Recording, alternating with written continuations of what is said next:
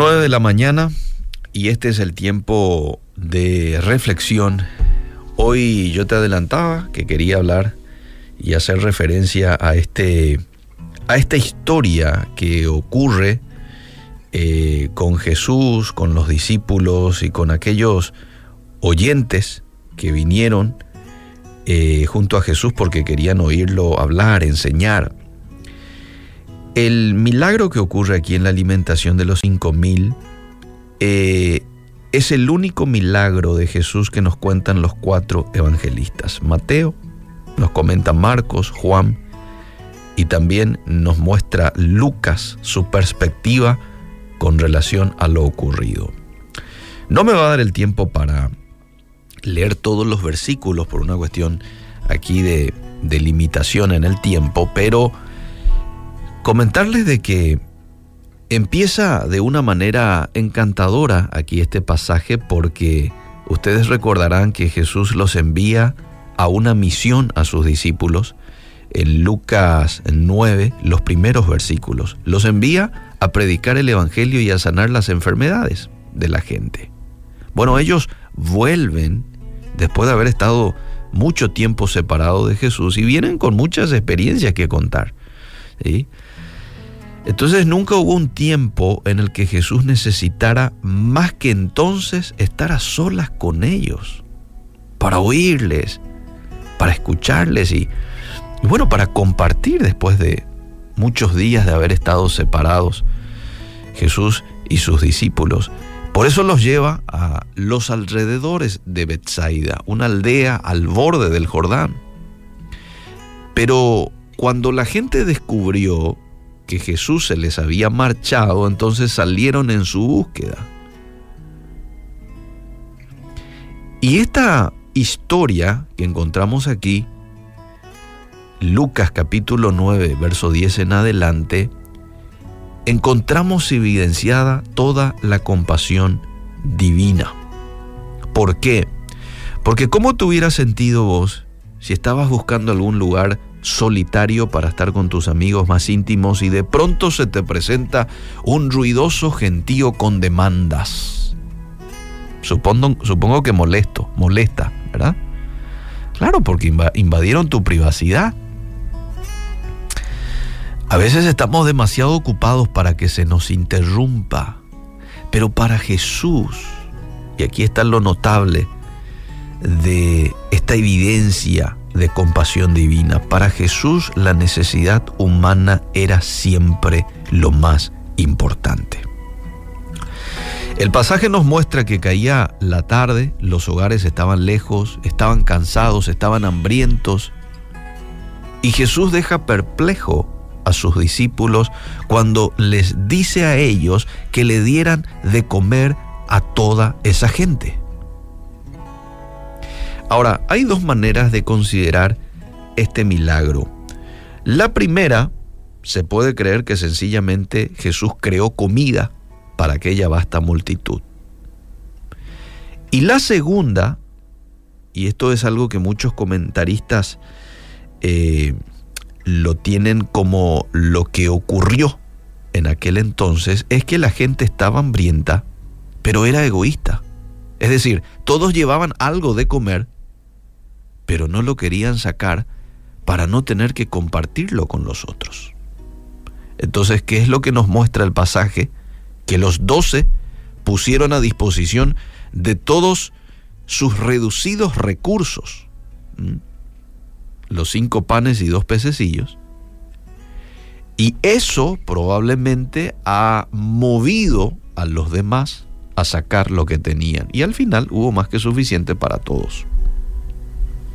Así es que se puede considerar como un milagro que cambió a las personas reservadas, egoístas, en personas generosas.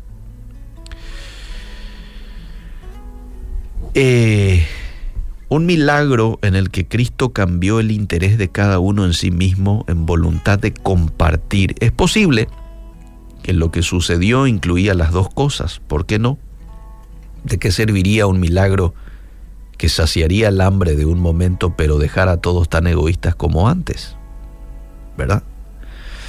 No es este milagro moral el que necesita el mundo, en el que sabemos que habría suficiente para todos si los que tienen de más estuvieran dispuestos a compartir con los que tienen de menos. Bueno, definitivamente Dios es un Dios que suple, es un Dios que multiplica los recursos naturales cuando los usamos con gratitud y obediencia a su voluntad. Ahora, aquí hay algunas cosas interesantes de Jesús que nos muestra el pasaje y lo quiero resaltar.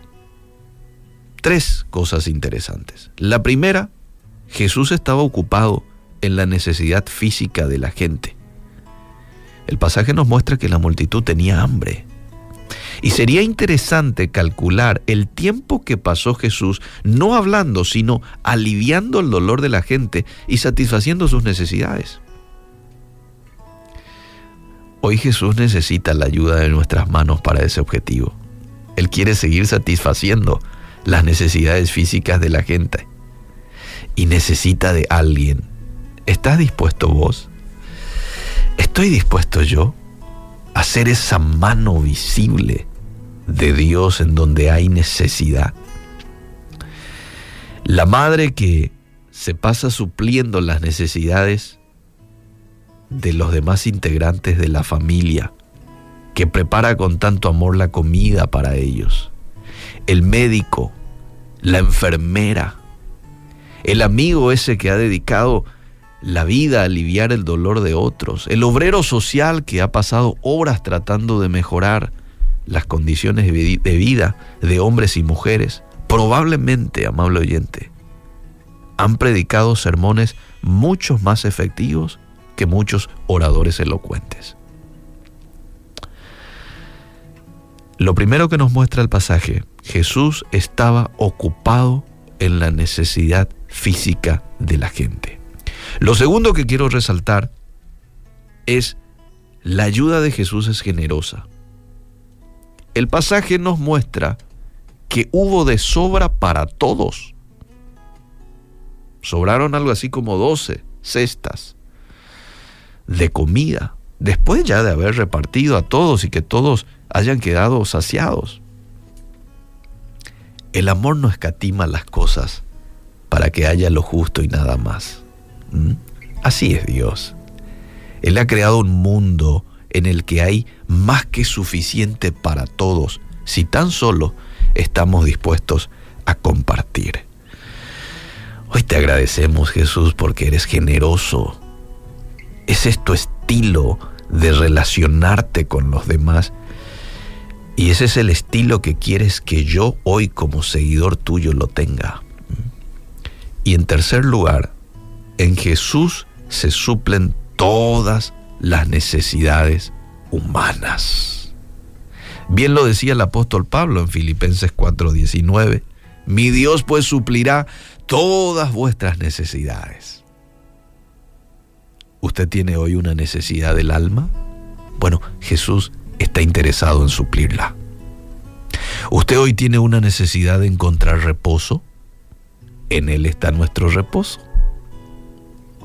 Hoy está usted con alguna necesidad a nivel físico, porque está padeciendo una enfermedad. Acaban de hacerle saber de un mal diagnóstico y está usted preocupado, angustiado por ello, bueno, Jesús está interesado en suplir esa necesidad a nivel físico. Él las atiende. No hay enfermedad, no hay angustia, amable oyente, que limite el poder de Dios. No hay. Pero el primer deseo que hoy Jesús tiene es el que usted y yo le conozcamos de manera personal. Por eso Apocalipsis 3:20 dice, yo estoy a la puerta y llamo. Si alguno oye mi voz y abre la puerta de su corazón, yo entraré y cenaré con él y él conmigo. Jesús hoy está deseoso de entrar en el corazón tuyo, si aún no lo has recibido. Si ya lo has recibido, pero quizás le has descuidado a tu invitado, bueno, hoy tienes la oportunidad de empezar a intimar con Él. Él quiere intimar contigo. Por eso es que el pasaje allí te dice, y cenaré con Él y Él conmigo. Y cuando eso ocurre, la Biblia nos habla de que el Espíritu Santo toma el control de la vida de esa persona y transforma todas las áreas de la vida de esa persona. De manera que, de ahí en adelante, vos y yo nos convirtamos en un instrumento útil en las manos de Dios para poder suplir las necesidades de los demás.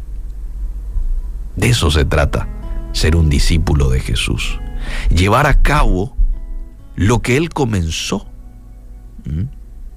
Andar como Él anduvo y como anduvo Jesús, con mucha misericordia, enfocado en la necesidad de la gente dando de manera generosa de su tiempo, dando del Espíritu Santo, que Él estaba tan lleno de ello, a los demás porque había necesidad, sanando las enfermedades físicas y espirituales de la gente. Que hoy vos y yo podamos ser esa mano visible de Dios y podamos ser esos instrumentos útiles en sus manos para traer descanso, para traer afecto, para traer ánimo a los corazones que lo necesitan.